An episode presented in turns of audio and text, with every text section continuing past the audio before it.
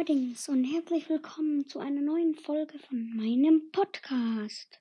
Heute ist ja Silvester und ja, wahrscheinlich sind bei euch auch ein paar Leute, die schon geknallt haben.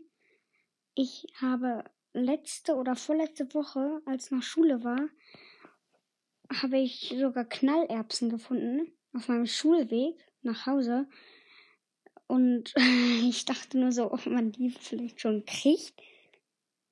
Also ihr müsstet mal bei Oma und Opa sein. Die haben richtig viele Böller einfach aufgespart. Ich wollte auch nur noch mal kurz eine Frage beantworten, wie alt ich nämlich bin.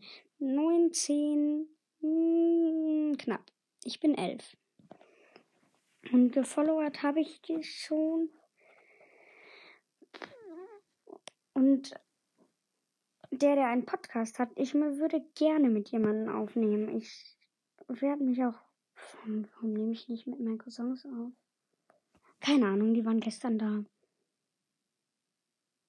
Ganz schön schlaue Idee eigentlich. Ich fahre ja morgen zu denen. Oh. Da fliegen gerade Raketen draußen.